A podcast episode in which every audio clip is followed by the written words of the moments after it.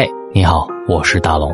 最近大龙读书会上新了一本新书，叫做《无价：洞悉大众心理，玩转价格游戏》，作者是威廉·庞德斯通，美国著名的超级畅销书作家，已经出版了十三部畅销作品，其中《循环的宇宙》和《推理的迷宫》曾经获得普利策提名奖。这是一本能够让你了解定价奥秘的著作。作者通过纷繁复杂的价格现象，揭示了价格背后所包含的消费者心理学。价格是怎么产生的？商家是如何影响消费者产生定价错觉？以及作为消费者该如何避免价格陷阱？庞德斯通告诉我们一个答案：价格其实就是一个幻觉。买家在做购买决策的时候，受到情感因素的影响。而卖家对商品的定价是一场精心设计的心理游戏。在心理学实验室里，人们无法准确的估计公平价格，反而受到无意识、不理性、政治等不正确因素的强烈影响。作为消费者，可以通过锻炼自己的慢思考能力，去识别卖家的价格策略，做出正确的购买选择。那么，一个商品背后的价格奥秘。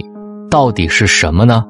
就在这本书当中，大龙已经用半个小时的时间为你详细的拆解了这本书。如果你想听到，只需要滑到页面最下方，看到大龙读书会的二维码，一扫描进入大龙的读书会就可以了。也可以选择大龙的微信公众号，关注之后回复“读书”。那么，我们首先来揭秘价格背后的心理奥秘。消费者其实并不知道这件东西值多少钱。他们茫然的穿过超市的货架，根据种种线索判断价格。对大多数人来说，价格记忆是短时记忆，外包装记忆则更短。他们对价格的判断依照的只是建立在同类商品的价格上。这时有一个关键词您要记好了：锚定。锚啊，就是船停泊的时候需要放下去的那个锚。锚定呢，就是先给消费者。一个参考数值，它就会以这个数值为基准来判断相对的价格。也就是说，价格是消费者在感受身边环境的线索之后，在内心重新构建起来的。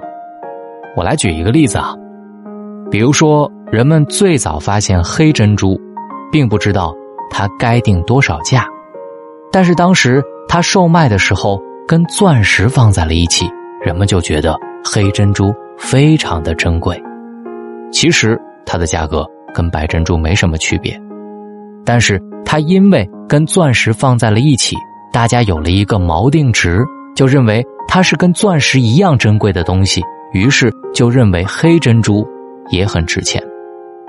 人们对物品的实际价值没有评判能力，只能通过对比来感受价格是否合理，这就导致一，有些人觉得便宜的东西。在另外一些人看来是贵的离谱。第二，人们会为了对比价格而寻找参照物，这个参照物可以是商品以前的价格，可以是另外一个地方的价格，甚至是一个随便听到的数字。这一点啊，我们就再可以举一个例子了，比如说商场经常打折，他会把原价标上，然后划掉，再给你一个打折之后的价格，这就会让你心里产生锚定效应，就是你知道原来多少钱。现在多少钱有一个对比。那么第三，商家可以通过有意的提高锚定点来提高最终的成交价格，消费者对此无能为力。这就是我跟大家说的第一点，价格背后的心理奥秘。第二，我们再来说说魔术般的价格骗局。这时又要给大家一个名词，叫做避免极端。在消费者不确定的时候。会避免购买价格最贵或者是最便宜、质量最好或者最差、型号最大或者最小的物品。大多数人倾向于中庸之道，也就是说，我们不会选择极端的，只会选择中间的部分。所以调查就显示，麦当劳的中杯饮料卖的是最好的，小杯和大杯就是起到了极端作用。下一个词叫做权衡对比，比如说 A 明显比 B 好，消费者。会倾向于购买 A，权衡对比在奢侈品贸易当中尤其重要。奢侈品定价的艺术就是要量化产品对于消费者的价值，不考虑成本、竞争对手和市场价。消费者通常会自己说服自己，一分价钱，一分货。下一个叫做诱饵效应。为了提高廉价品牌 A 的市场份额，你只需要提供一个更便宜的选项 C C 就成了诱饵。本身可能不会得到太多的市场份额，但是它会产生一种吸引效应。把消费者的选择转移到原先的廉价品牌 A 上，类似的增加一种高价的诱饵 D，会把消费者的眼光往上拉，扩大高档品牌 B 的市场份额。下一个就是改变包装，改变包装和容量，让人无法从经验判断价格，偏高的价格不再显得像是在宰客了。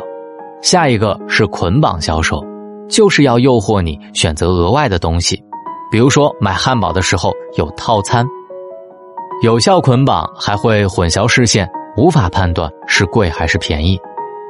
套餐啊，就是把各种高利润的商品打包到一起卖，再送点不值钱的东西，这样看起来好像比全部东西加起来还要便宜。你看，当我为你总结了这其中的道理之后，你会发现，每一个价格背后都有深层的奥秘。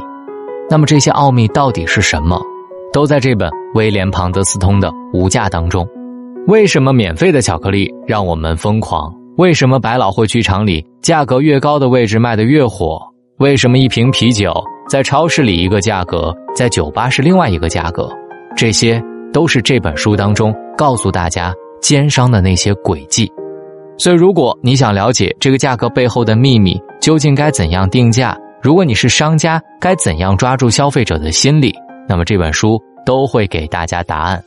如果你特别想听到这本书，方式也很简单，只需要把你的微信打开，然后关注微信公众号“大龙”。你先关注我之后，回复“读书”，扫描二维码进入大龙的读书会。当然，也可以用更简单的方式，只需要滑到页面最下方“大龙读书会”的二维码，一扫描就可以了。